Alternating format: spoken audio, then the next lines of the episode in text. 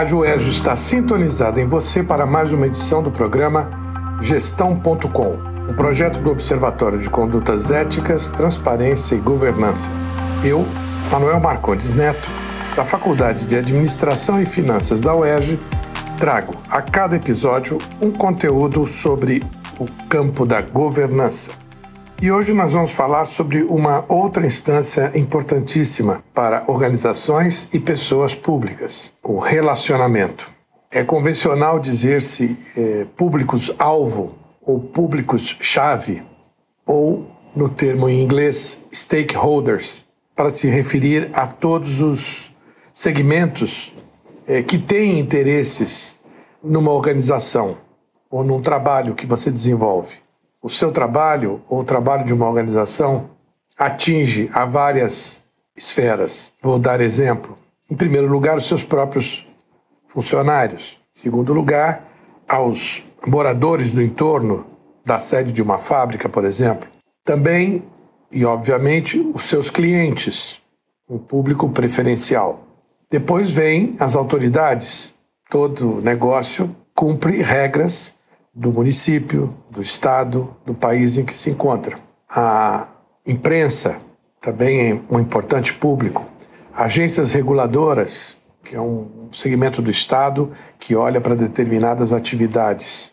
E assim por diante. Há muitos textos disponíveis sobre a questão de stakeholders ou públicos de interesse. Uh, duas táticas que eu vou citar aqui são importantes para a obtenção de um bom relacionamento da organização ou da pessoa pública com os seus segmentos de interesse.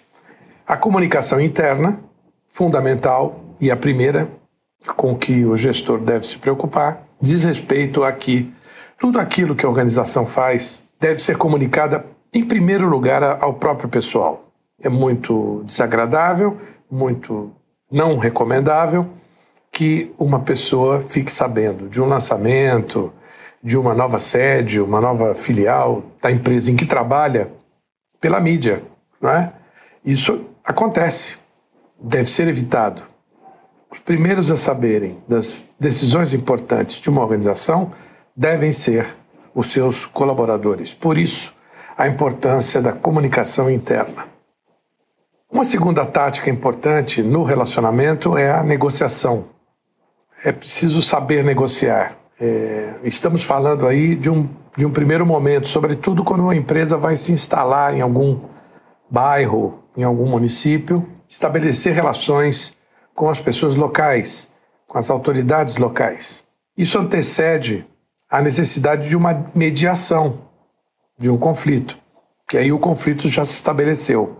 É, a negociação ela vem antes em, em forma de uma diplomacia doméstica. Portanto, o uso de uma habilidade política, de uma habilidade retórica e de uma habilidade também de adaptar-se a condições do terreno, sobretudo no aspecto social, para gerar o mínimo de resistência possível daquele entorno, daquela vizinhança, daquela comunidade para com a nova organização que ali se estabelece. Isso também vale para as pessoas públicas, para os profissionais liberais, médicos, nutricionistas, veterinários, professores de educação física, enfim, todos os profissionais liberais que precisam estabelecer o seu consultório, o seu escritório e relacionar-se com segmentos de interesse. É isso por hoje. Até o próximo programa. Tchau. Gestão.com. Produção Rádio Erge. Realização Centro de Tecnologia Educacional CTE.